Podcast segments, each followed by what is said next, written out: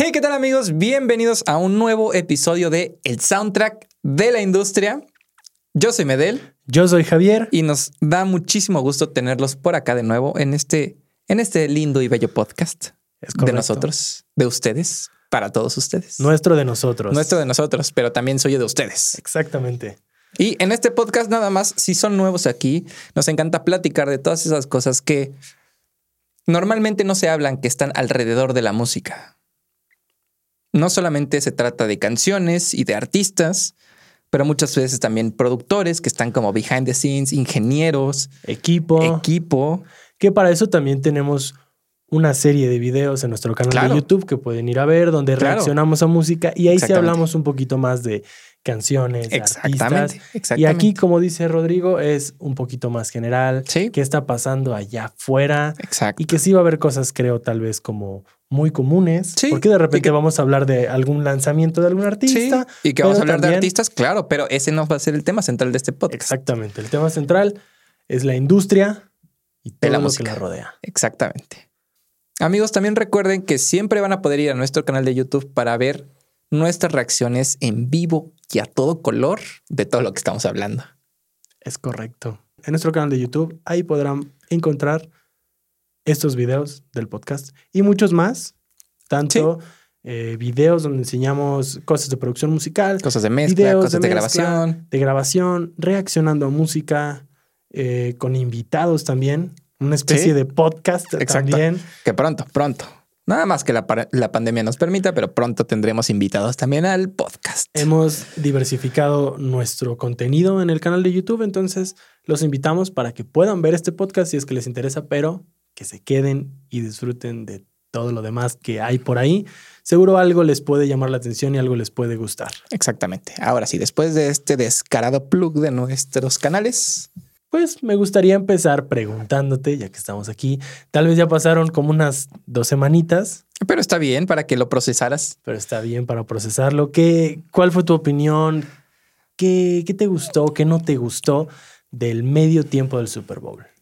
No me gustó que no hubiera ningún invitado. No me pareció malo para nada, en lo absoluto. O sea, me pareció un buen Super Bowl, un buen, un buen show de medio tiempo. El partido estuvo espantoso, pero un buen show de medio tiempo. Eh, escuché y vi muchísima gente decir como de, ah, estuvo horrible, no sé qué. Creo que particularmente en este Super Bowl hubo opiniones muy divididas, sí. ¿no? Pero sobre todo también creo que... Y quienes lo odiaron. Sí, pero también creo que eh, es eh, como la fiebre del medio tiempo del Super Bowl. ¿Y a qué me refiero? O sea, me refiero a que estaban diciendo como de, no, como estuvo horrible, no sé qué, el año pasado estuvo mejor. J-Lo y, y, y Shaquille lo hicieron mucho mejor, dieron más show, no sé qué. Pero yo también me acuerdo, el año pasado, ah, estuvo horrible, no sé qué. El año pasado estuvo mucho mejor. O sea, como que siempre pasa. Y estoy segurísimo que el próximo año, sea el artista que sea, va a volver a ser. No, pero es que el show de medio tiempo de The Weeknd, ¿sabes? creo que tiene mucho que ver que es un. Tomando en cuenta, y lo dijimos en el primer episodio, es un evento muy seguido. Sí, es el evento más visto del planeta. Más visto del planeta. Entonces también nosotros, conforme pasan los años, nos vamos construyendo como un cierto estándar, ¿no? Como decir, tal vez este evento estuvo aquí, yo esperaría que el siguiente año, y si que es el más televisado, esté acá. Sí, y es justo lo que decíamos, ¿no? En el, en el episodio pasado, que justo hay artistas que han puesto como la vara muy alta en cuestión al show.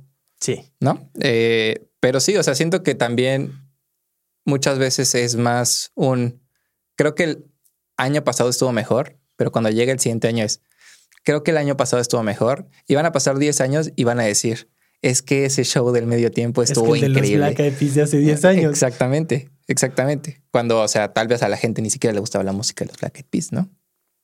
Posiblemente. O tal vez fue un show tan disruptivo que fue como de.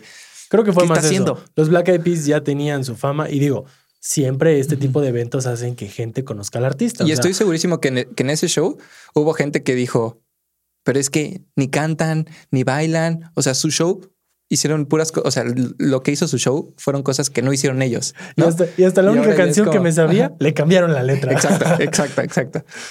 Eh, me pareció un muy buen show de medio tiempo. Ok. Me pareció que estuvo a la altura. Me hubiera gustado a mí personalmente, gusto personal, que hubiera invitado a alguien. Pero me pareció un buen show. ¿A ti qué te pareció, Javi? Mira, No lo voy a negar.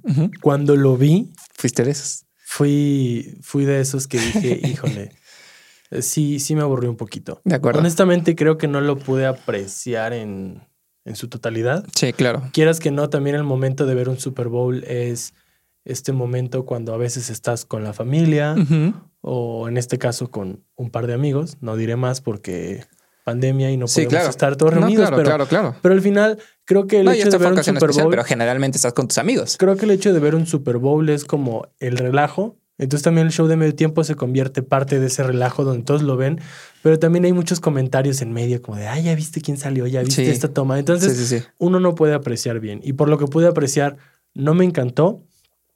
Eh, lo volví a ver después. Lo aprecié un poco mejor. Ok. Noté cosas que no había notado en ¿Cómo esa- cuáles? ¿Qué, qué, qué, qué Eh, notaste? En la primera no sé si fue error de la transmisión, no sé qué pasó, pero hubo ahí como algo con las secuencias, como que se trabaron, que hasta Ah, dije, no es posible que metieron dos secuencias al mismo Alguien va tiempo. a perder su trabajo. Sí, dije, alguien va a perder su trabajo. Y, y cuando lo volví a ver, Ajá. ya no estuvo eso, entonces tal vez fue error como al Sí, tal vez de la transmisión. transmisión. Sí, a mí también me pasó que tuvo como muchos glitches y así, entonces Hubo varios tuve que volver a verla como para poder decir, ah, ok. Exacto. Entonces, Que en ese momento la verdad es que a pesar de eso, lo disfruté bastante.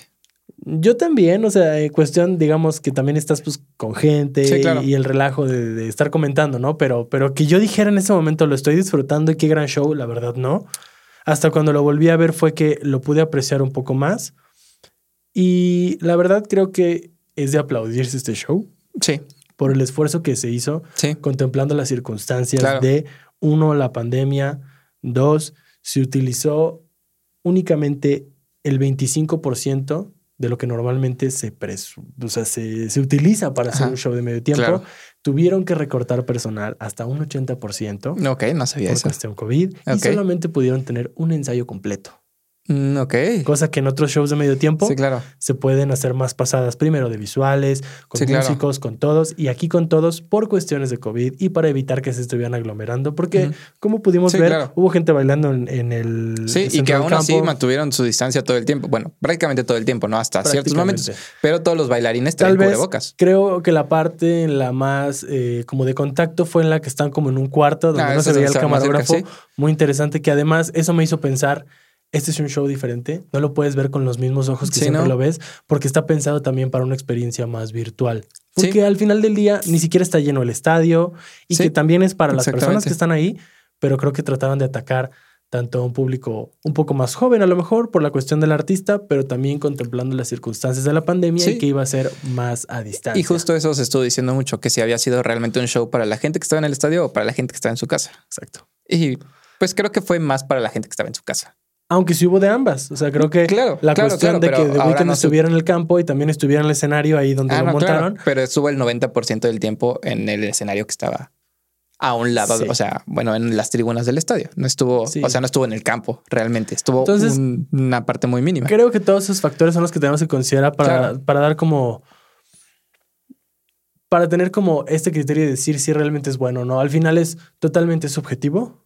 Yo sé que te gustó muchísimo porque me lo dijiste, pero cuéntales a nuestros amigos que nos escuchan qué te pareció esa maravillosa, bueno, ese maravilloso cambio de tempo Ah, en la última canción. Se me, hizo, se me hizo fabuloso de lo que sí rescato. Y bueno, o sea, rescato muchas cosas. Ya Sí, dije varias cosas como muy contundentes que al final son de admirarse del show. Pero en cuestión más de arreglo y digamos más de la música, de lo que dijimos que no íbamos a hablar y estamos hablando. Bueno, Pero no, no tan clavados. Me gustó mucho cuando, primero cuando llega The Weeknd al campo y lo ves fresco. Sí, claro. Entonces, pudo haber un elevador ahí. No lo sé, pero que él llegara desde donde estaba ese escenario. en un carrito de golf. No lo sé, pero que llegara en ese tiempo De acuerdo. y que él entrara tan fresco y tan metido en el papel, dije, eso habla muy bien de él. Y de repente que empiecen a acelerar la música y ya con el ritmo de Blinding Lights, este tipo de recursos que de repente es cambiar de tono, cambiar de métrica, Sí, claro. cambiar de tempo, como para romper, me encantó cómo lo van subiendo gradualmente y ahí fue cuando yo dije, viene Blinding Lights. Y creo que como último comentario, tal vez para decir yo termino con el Super Bowl, alguien por ahí me comentó, una persona que tal vez yo podría catalogar como un poquito más el target de The Weeknd, Ok, una persona de 15 años, ok, podría ser, sí. eh, consumidora de TikTok a más no poder. Ok, puedo imaginármelo. Sí, sí me, sí me dijeron y creo que para, para esa generación hubiera sido como todavía más emblemático o más impactante si el baile que hubieran hecho en el campo. La canción de Blinding Lights, sido hubiera sido. sí, la verdad, el baile hubiera, de TikTok. sí hubiera sido épico. O sea, que hicieran algo así, si hubiera. O sea, digo, sí, lo hubiera puesto en, en. O, o sea, no en otro nivel, porque al final tampoco es como que hubiera cambiado muchísimo. Pero sí te habla como de esta. eh, como de este tacto o de esta comunicación que tiene el artista con, su, con sus seguidores. Exacto, ¿Sabes? porque al final del día, ese baile o el de TikTok a una persona grande le va a dar igual. Sí, claro, de acuerdo. Pero al joven tal Sí. vez sí lo impacta. No, yo hecho, también lo hubiera hecho. O sea, yo lo hubiera visto y. ¡uh! Si te saben esto, yo ni me lo sé. Es muy bueno.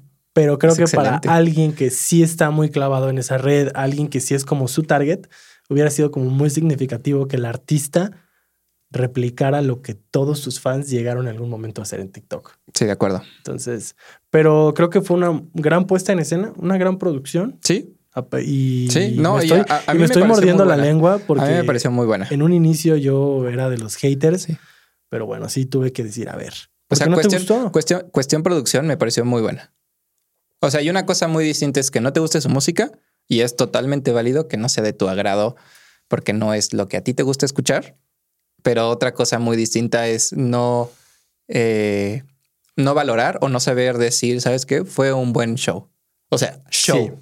Sí. No, no, no me gusta la música, no, no me gustan sus canciones, no. Show. O sea, eso, en general. eso creo que fue lo que me pasó. Sí. Honestamente, de The Weeknd me sé un par de canciones y puedo decir que sí me gustan, pero no todas. Entonces, que estuvieran dentro del show tal vez No, canciones claro. que no son las canciones que yo me sé, pues fue como este momento de, ah, tal vez a lo mejor ya me aburrió o lo que sea. Sí, claro. Pero sí fue un foco rojo de decir, ok, no te gustó, no tiene nada de malo que no te haya gustado. No, claro. Pero ¿por qué no te gustó? Sí. Y ya que me puse a investigar y que encontré datos de el 80%, que si solo Sí, se claro. utilizó el 25% del O presupuesto. sea, los 7 millones solamente eran el 25% del 25%. presupuesto. Ok. Y también ahí, algo que y también justifica un poco lo que a ti, tal vez como cuestión personal, te hubiera gustado distinto. Claro. Si el artista puso el dinero, él está en todo su derecho de decir, quiero un artista invitado o quiero estar yo solo. Ah, no, claro. De Entonces, es muy respetable, pero si te soy honesto, a mí también me hubiera encantado ver a alguien sorpresa por ahí. Siempre, siempre le da un toque mágico, ¿no? Sí. Creo que siempre le da un toque Sí, mágico sí, que de repente, cuando no sabes ni cuándo, pero aparece otro artista y dices, qué gran crossover. el crossover más ambicioso de la historia. El crossover más ambicioso de la historia. Pues cambiando un poquito de tema y yéndonos a un tema un poco más triste. Cuéntamelo. Se fue a uno de los grandes, Javi. Se fue uno de los grandes. Uno de los muy grandes. De los más grandes. De los mucho más grandes. De los mucho más grandes. Se nos fue Eh, nuestro queridísimo Rupert Neve.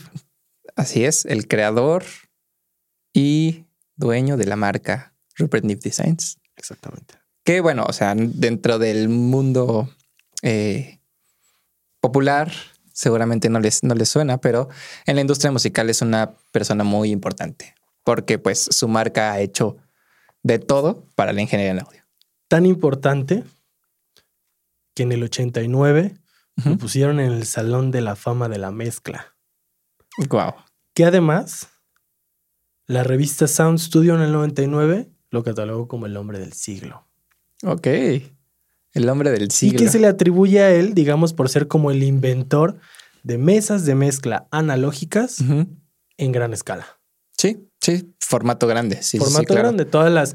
eh, es muy posible, amigos eh, que nos escuchan o nos están viendo. Tal O que nos ven, que nos ven. Si es que no Nos están muy familiarizados con el mundo del audio, es muy probable que si en algún momento han visto estudios grandes que tienen consolotas que dicen Sí. como para qué el famoso, para qué son todos esos botones, Exactamente. es muy probable que esa consola sea de la marca Neve. Exacto. Y creo que ha sido eh, muy impactante para la industria. Digo, a pesar de que el señor ya era una, una persona muy grande, siempre estuvo muy eh, metido en todo lo que estaba haciendo su empresa, a pesar de que pues él ya no eh, pudiera estar tan, tan involucrado. Claro, siempre y- estuvo al tanto. Y que le tocó fundar otras empresas. Claro. Él, él estuvo en Focusrite, le tocó Sí. fundar Focusrite y colaboró con otras. También tuvo por ahí sus trabajos. Estuvo algo de lo que más me impactó cuando Ajá. dije, pues voy a investigar un poquito de, Sí, sí, sí. de Neve, sé quién es. Claro. Conozco sí, sí, la marca, pero vamos a empaparnos un poquito más de lo que hizo este personaje, que además ganó un Grammy técnico. Sí. Sí, sí, que, sí. que se otorga, lo investigué porque se me hizo, se me hizo curioso, que es el premio Grammy técnico. Ajá. Y el premio Grammy técnico son las contribuciones, o sea, es- se le da a la empresa, porque se, se lo puede ganar como una empresa como Sony o algo así, Sí, claro. a la empresa o a la persona que haga contribuciones muy importantes, técnicas, en el campo de la grabación. Ok. Ok, ok, ok. Así es como te puedes Sí. ganar esa distinción, totalmente merecida por todo lo que hizo, Claro, por supuesto. Por indiscutible. supuesto. Y me sorprendió mucho eh, de esta persona, híjole, de entrada su edad. 94 años. Sí, 94 años. Es, es ingeniero electrónico. Y entonces, ¿cómo, ¿cómo desde pequeño? Porque por ahí vi que tenía, que vivió en Argentina. Ah, no, no sabía eso. Me parece que sí tiene ascendencia argentina. No estoy del todo seguro, pero por ahí algo vi. Y desde siempre se interesó por la parte del audio. Entonces, ver toda su trayectoria, cómo hizo Sí, cómo claro. hizo Focusrite, colaboró haciendo pastillas para Taylor. Ok, eso tampoco lo sabía. Entonces tiene también sus Sí, crossovers trabajando para otras empresas y dices, wow, o sea, no es para menos que este señor pues tenga distinciones en el Salón de la Fama de Mezcla. Sí, claro, en Como, el hombre del siglo, en, en ¿qué te había dicho? En, en la revista Sound Studio, que tenga un Grammy técnico. Entonces, Y por ahí leí una historia bien, eh, bien interesante, que es cuando, este, cuando, cuando Rupert Neve hizo una de sus primeras consolas. Eh, no recuerdo exactamente para qué artista era, pero era un artista importante. Eh, se la pide y entonces justamente decían que ahora una consola así es, no la, o sea, no, no se puede hacer, no existe, ¿sabes? Porque una ya no hay componentes para hacerla y dos, en ese momento como que no existía nada que fuera tan parecido. dedicado a el audio, ¿sabes? O sea, como específicamente hecho para el ¿Tú audio. sabes el año en el que fue eso? Ay, no me acuerdo. No, no lo recuerdo. Ok, está Te mentiría, pero no lo recuerdo. Pero digo, no había nada específicamente hecho para el audio, ¿no? Había componentes electrónicos, pues sí, claro. Pero así para el audio y grabación y todo eso, no. Entonces, justo decía como el artículo que es eh, una consola que hoy en día ni siquiera la podrías vender. O sea, de lo cara que sería. Por todos los componentes y así. Y es como de wow. O sea, Pues- qué, qué, qué interesante, ¿no? O sea, como que tú como ingeniero electrónico que tal vez igual y no estabas tan metido en ese mundo que llegue un- alguien porque sabe que eres bueno y te diga, oye, ¿sabes qué? Pues quiero algo así. Ah, sí, yo te lo hago. Pero, sí, pero no hay... Ahí vemos cómo le hacemos. Ahí ahorita nos lo inventamos. Yo creo que Nive es como esta eminencia en el campo de la electrónica aplicada al audio. Sí, sí, sí, O sea, sí. porque podemos ver eminencias Sí, así en como... el campo de, de la computación. Sí. Eh, personas que tienen Sí, programas. en el campo de la, de la física, de la... Exacto. ¿Sabes? O sea, todo eso. De todo, de todo, ¿no? claro. Que si está Elon Musk, que si está fulanito y fulanito y que son eminencias. Claro. Yo creo que lo podría eh, comparar y decir que este señor es una eminencia en el Sí. campo de la electrónica aplicado al audio. Sí, sí. Micrófonos, completamente de acuerdo. preamplificadores, consolas, todo lo Exactamente. que quieras, todo lo que existe. Exactamente. Si no, lo, y si no existe, Lo hacemos. lo hace. Sí, literal. Lo hacía. Literal. Sí, lo hacía. Digo, espero que su empresa lo siga haciendo. Sí. porque espero que, digo, su legado siga por generaciones y generaciones y que nos sigan dando productos tan increíbles como las. Si pudieran ser un poquito más baratos, también sería bueno. También, también. Y partiendo ahora hacia otro tema que ya no, no, no para nada es triste, pero que tiene que ver, porque pues así como Neve, Rupert Neve y su empresa hacían consolas, hay otra, hay, hay otra empresa de consolas muy grande, Muy grande muy grande. Sí, ese es el. Solid State ¿Viste Logic. lo que anunciaron? que anunciaron? Cuéntamelo todo. Anunciaron un controlador. Ok. No es una mezcladora, no es una consola, es un controlador. Y este controlador ¿Qué es hace? todo. ¿Qué no hace? que no hace, no graba solo. Ver, Nada platícame, más. platícame más de ese controlador. Eh, es un controlador que me parece que es de 8 faders, pero creo que puedes apilar hasta 5 juntos, como para tener como si fuera como tu mesa de mezcla Ok. completita. Eh, trabaja con múltiples 2 al mismo tiempo. Bueno, puede trabajar con múltiples de AWs al mismo tiempo. Ok. Eh, O sea, si yo tuviera una sesión abierta de Pro Tools, y después te pasas a una de Logic abierta, podrías Ajá. controlar las dos. o O sea, automáticamente cuando yo me cambio de ventana, Sí te va a la interfaz reconoce que está. Exacto, Órale. exacto. Y algo que me parece muy interesante, o sea, generalmente eh, soy un poco... No le tengo tanta fe a las, a los- a las superficies de control. ¿Por qué? Eh, porque al final lo que te dan son faders. Lo que te dan es comodidad, ¿no? Sí, pero al final lo que te dan son faders. Y si tú, como seguramente, o sea, como nosotros, no, no estamos acostumbrados a usar faders. ¿No? No estamos acostumbrados a mezclar con faders porque esa ya no fue, esta ya no es la época en la que nos tocó vivir. Seguramente ingenieros más grandes eh, lo disfrutan más porque al final así aprendieron y tal vez se sienten más cómodos. De acuerdo. Pero para mí es como, ok, bueno, si me das los faders, si me das un paneo y así, pues sí, pero eso no es todo lo que necesito hacer para poder mezclar, para poder grabar. Igual, pero para poder grabar eh, es, es bastante útil, pero para poder mezclar, siento que les, les, les hacen falta funciones a veces. Es, mira, Porque al final voy a tener, o sea, la idea de tener un controlador es no tener que tocar el mouse claro, y sentirte como si estuvieras en una consola, de acuerdísimo. eh, pero al final voy a tener que tocar el mouse. Es que creo que lo que la mezcla, digo, lo que la. Este, controladores? El, el controlador lo que te va a ayudar, pues, es a darte la comodidad y darte esta experiencia de usuario, de decir. De acuerdo. Como dices, ¿no? No, no voy a tener un mouse y todo lo voy a hacer así. Y al final, nosotros, pues, ya somos de una época mucho más para acá, donde mixing the box es como Sí, Es mi la pastor. orden del día. es mi pastor. Entonces, si me das un controlador o no me lo das, yo de todos modos puedo seguir mezclando Sí, claro. y no me causa ningún conflicto. Pero Creo que este tipo- algo muy importante, justo, o sea, lo que iba era que esta superficie de control tiene un modo en el que tú con el mouse lo mueves sobre tu plugin y entonces te detecta como el tipo de plugin que estás utilizando y puedes utilizar los potenciómetros para cambiar todos los parámetros del plugin. Ok, ok, ok. O O sea, lo hace un poco, o sea, lo, lo hace un poco más, eh, más útil, ¿sabes? O sea, ya, na- ya no nada más va a ser volumen y paneos. mira, está bien. O sea, Ajá. suena bastante atractivo, pero de todos modos eso implica, número uno, que para que yo pueda tener entonces escaneado el plugin en mi controlador, pues tengo que usar mi mouse.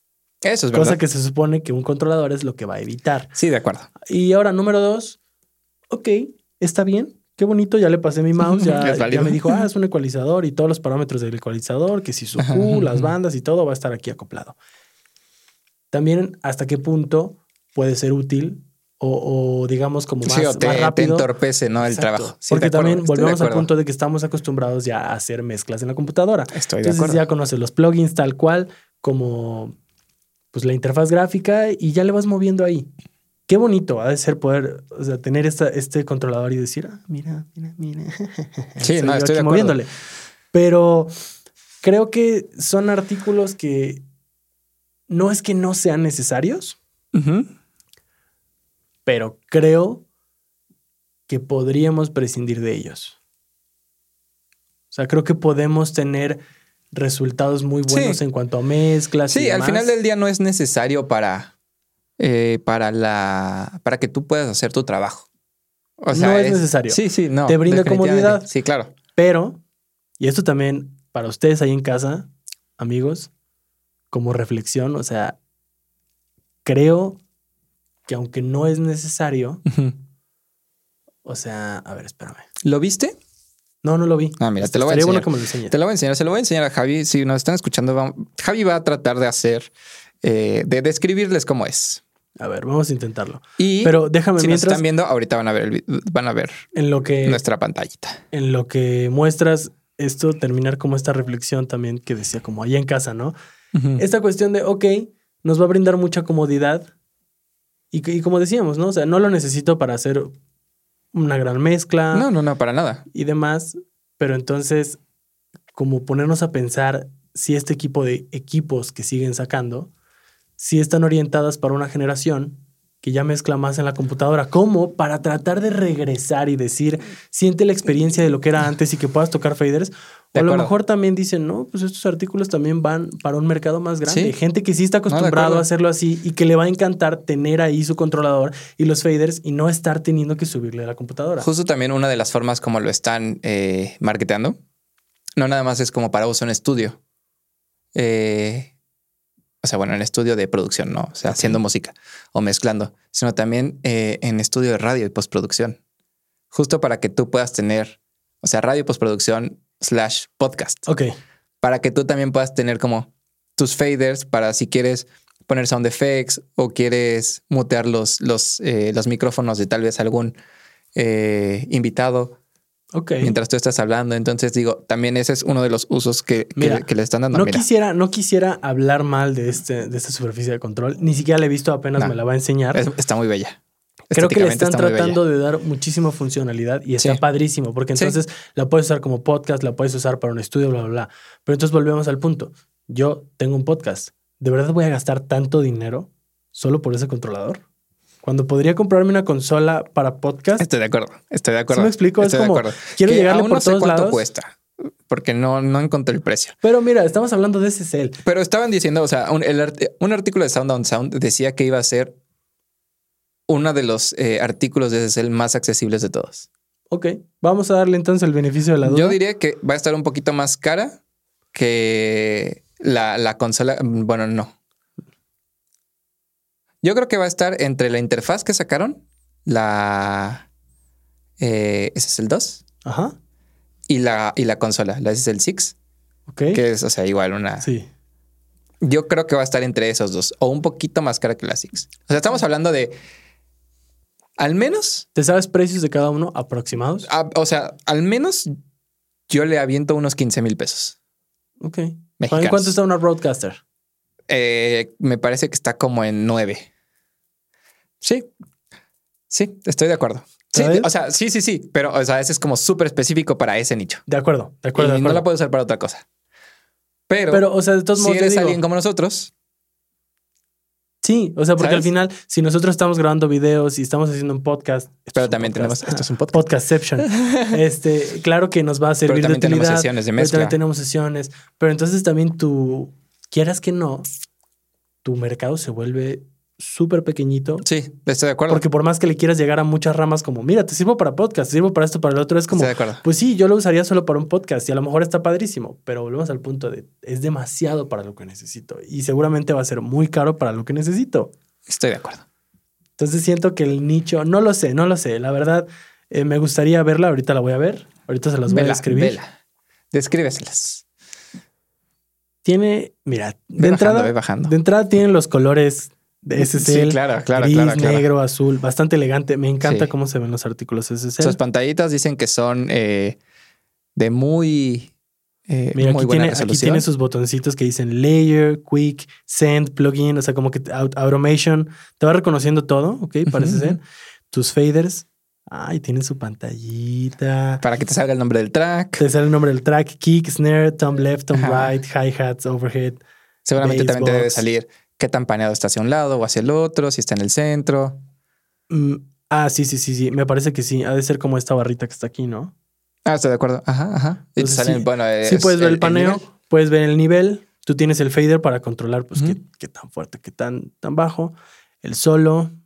Ok, se ve Ahora, práctica. También, pensemos en que eh, Ah, por y del lado derecho, perdón, perdón, perdón. Ajá. Aprovechando. Y del lado derecho, todos como los controles generales, ¿no? Como para Sí, moverte, exacto, exacto, para exacto. cambiar de bancos. Ok. Se ve bonita. Se ve muy bien, o sea, Se se, ve- se ve muy bonita, bien, se se, ve muy elegante. Tomando en cuenta también, por ejemplo, los controladores, buenos controladores son muy caros, Sí. ¿sabes? O sea, si te compras una Avid S2, una S6, Muy la S6 es bonita. son muy caros. De acuerdo. Y esto es como para tirarles el, o sea, tirarles la, eh, el mercado a ellos, Pues sí. ¿sabes? O sea, la verdad es que entonces yo lo estaba viendo desde un punto de vista como desde los, digamos, los de Sí, abajo que exacto. quieren aspirar a ese producto Claro, que va a estar muy caro. la gente que ya, los que tiene, ya ya, aspiran ya a eso, S6 o S1 Eso sigue siendo barato para Sí, lo que claro. realmente costaría un controlador. y es de. SSL, o sea, es de, De los, sí, de uno de las mejores marcas. sí, sí, sí. Ok. Habrá que ver el precio. Le voy a dar el beneficio de la duda. Esperemos a que lancen precio. De todos modos, en, la, eh, eh, en las notas del episodio les vamos a dejar eh, una liga para que puedan ver la SSL, el controlador que tienen. Y ya ustedes lo juzguen.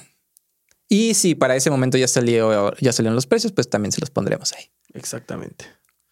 Me parece muy bien. A ver, a ver qué opinan. Sí, sí, y si hay manera, bueno, yo sé que en YouTube sí se puede, no sé específicamente en el podcast, pero si hay manera de que nos comenten, pues también estaría bueno ver esos comentarios de qué opinan, ¿no? No, Porque pero nos pueden mandar, nos pueden, nos pueden mencionar.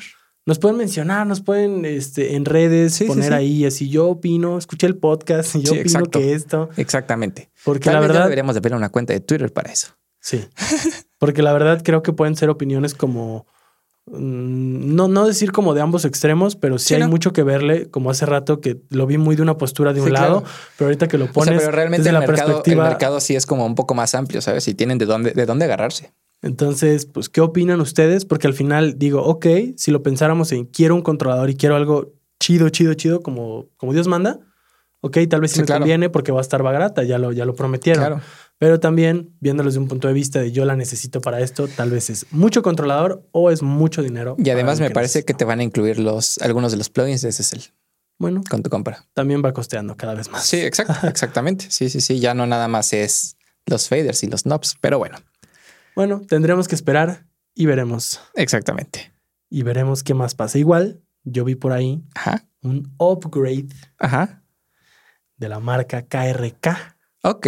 No sé si viste que van a sacar, No, La- no vi eso. van a sacar nuevos subs. Ok, ok, ok. Hace, hace poco, bueno, no poco, pero Modificaron como los subs. dos nota- hace dos años sacaron ¿no? nuevos monitores. Sí, que Más fue la generación años. 4. Sí, la G4. Exacto. Este es la G4 también, o sea, sigue siendo de la misma generación, pero eh, como un upgrade en los subs. Ok. Va a haber subs de 8, 10, 12 pulgadas, pero ya no van a, eh, digamos, como que estas modificaciones principales son en la forma del sub. Ya no va a ser como un cubo, Ok.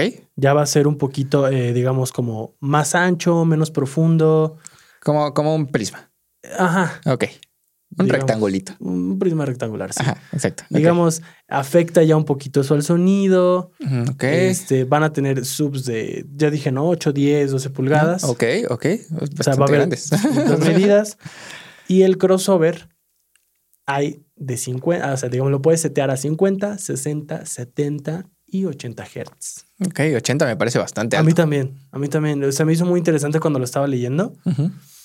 em, porque sí dije, órale, o sea, como que tu corte en 80 ya se me hace mucho para que sea un sub. Sí, sí, sí, ya, sí, sí, ya, ya realmente ya no es un sub. Entonces, se me hizo interesante, eh, sobre todo porque aquí nosotros tenemos eh, unos monitores KRK, Sí, sí, sí, sí. Que son, ¿qué generación? Son G3. ¿Son G3? No, generación dos, dos. ¿no? Generación Son- son dos, generación sí. dos. Entonces, es ir viendo un poquito de cómo han ido avanzando las marcas. Ya estamos en la generación 4 Sí. y están haciendo un upgrade de este De la generación 4. del, del sub nada más. Ah, ok, ok. De la generación 4. Vienen esas pulgadas. Ya dijeron que van a, que van a cambiar un poquito la forma, Ok. que va a ayudar. Ok. va a ayudar al Suena sonido, bien. supuestamente. Quiero pensar que sí, digo, al final son estudios. Sí, claro. uno puede ver este, cómo se comporta el sonido también dentro de la cajita. Claro, así sí, exacto, sí, sí, sí. Entonces, sí, sí, que entiendo. generalmente todos esos estudios se hacen en eh, cámaras anecoicas y así, Exacto. o sea, justo si- para que si no me haya dicen ningún... esta forma es porque mejor el sonido, sí les creo. Sí, Sí creo que, que haya un análisis detrás, pero me encantaría poder escucharlo, poder probarlo. poder probarlo. Rocket. KRK. KRK. Ya tenemos unos monitores de ustedes. Pueden mandarnos el sub si quieren. Va a ser muy bien recibido. Muy bien recibido.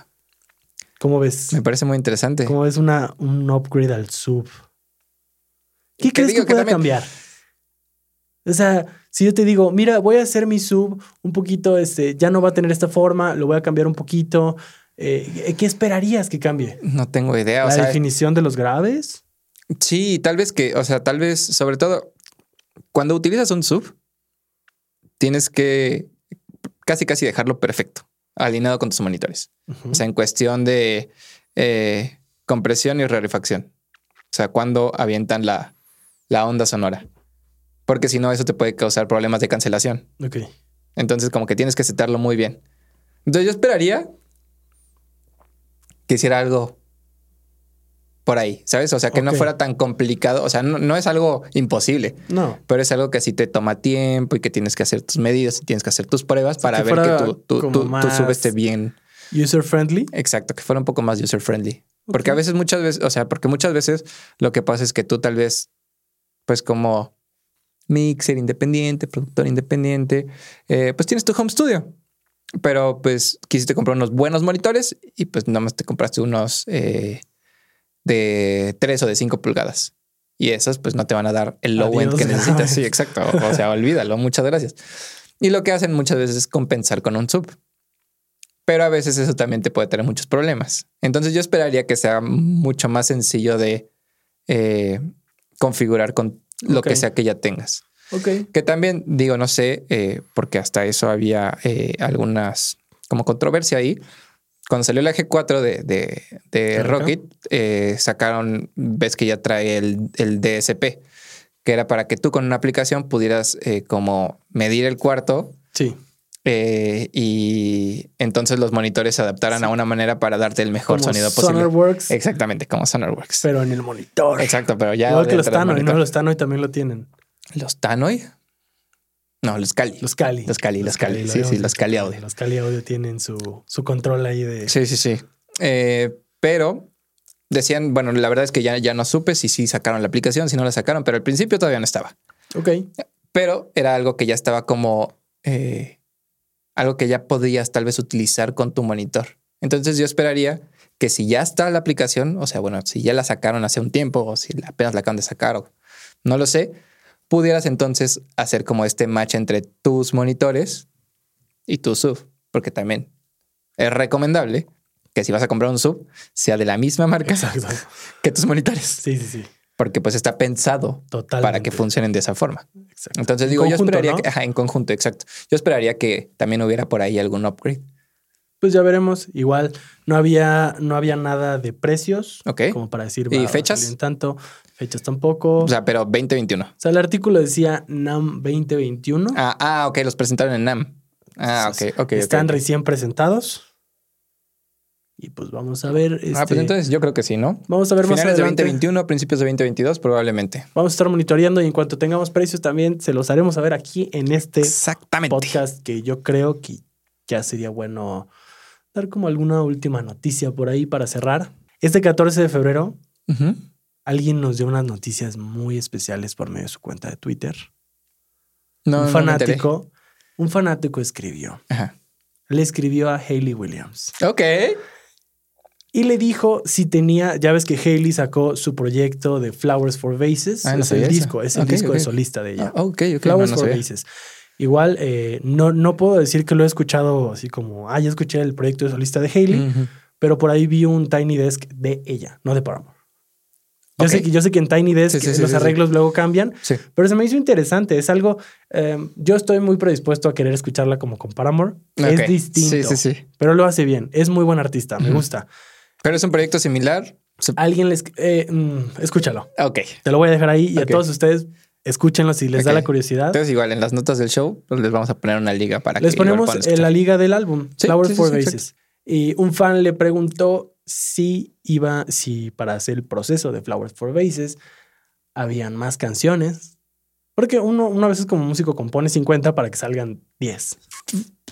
Cuando compone 50. Sí, claro, claro. Pero a veces componemos 10 para que salgan 10. Pero es esta analogía, ¿no? De Sí, sí, muchas claro. veces tenemos que hacer más material Sí, porque vas depurando. Sí, o esperarían que tal vez ya tengas un poquito de backup, ¿no? Y que no vayas al día. Y le preguntaron, y le preguntaron si había, eh, pues, si hubo más material, Ajá, si ajá. lo pensaba utilizar después, ¿sabes? Así como de, oye, hay más canciones, las piensas usar en tu proyecto de solista. ¿o qué va a pasar? Ok. Haley se limitó a contestar el tweet, le contestó y le puso, eh, es algo como un, sí hay más canciones, pero ya no quiero usarlas para mi proyecto de solista. O sea, ella está segura que no O quiere sea, un proyecto de solista. O sea, ya- esas canciones ya no. Esas canciones no para ese proyecto, que no está segura si puedan funcionar con Paramore, Órale. pero que está lista para hacer un nuevo álbum de Paramore. Órale. Entonces, esa noticia la soltó eh, mediante Twitter Hayley Williams el 14 de febrero. Y bueno, digo, si ya estamos soltando noticias, también es bueno. Pues ya digo, el podcast es como muy ameno, muy entre cuates. Pues les podemos adelantar que está in the works un reaccionando de Paramore Exactamente. para que estén ahí pendientes. Exactamente. Entonces, Regresamos Javi y yo a hacer emos. Exactamente. Entonces, esta noticia fue como, oh, mira, Órale, mira qué interesante. mira, mira, mira, Sí, sí, sí. aprovechando que pronto Justo. va a venir un reaccionando. Justo se dio como qué interesante. Sí. Así que estemos pendientes. Puede ser, puede ser que pronto recibamos noticias de Paramore o de Hailey hablando y diciendo, ofici- haciendo oficial a lo mejor, que van a sacar algún álbum, que van a empezar a componer, que no lo sé, pero ya dejó como esta expectativa de estoy lista para hacer un álbum con Paramore. Entonces, Ok. Pues creo que ya hablamos suficiente por hoy. Sí, que a Que de nosotros hecho- nos pueden dejar y nos damos rienda suelta. ¿eh? Deberíamos considerar en segmentar esos temas para poder hacer podcast. ¿Qué les parece de como media hora máximo? Sí, Que para sea que, algo bastante digerible, que lo puedan escuchar. que nos digan, ya yo creo- estos". Yo creo que ahorita ya andamos por los 40 tal vez. Exacto. Mejor- Probablemente, pero a lo mejor que- alguien dijo, uh, ya llegaron a 30, ya lo voy a quitar. Sí, igual y sí. Y ya no está escuchando esto. Pero nos estaremos viendo para la próxima. Bueno amigos, pues estén muy pendientes que dentro de dos semanas van a poder disfrutar de un nuevo episodio. Vamos a estar sacando episodios cada dos semanas. Cada dos semanitas, dos semanitas nada más. Así que en dos semanas estará disponible el episodio 3 para que lo puedan escuchar. De su podcast. Este podcast, el soundtrack de la industria. Yo soy Javier Yo soy Medel, y nos vemos pero sobre todo nos escuchamos en el próximo.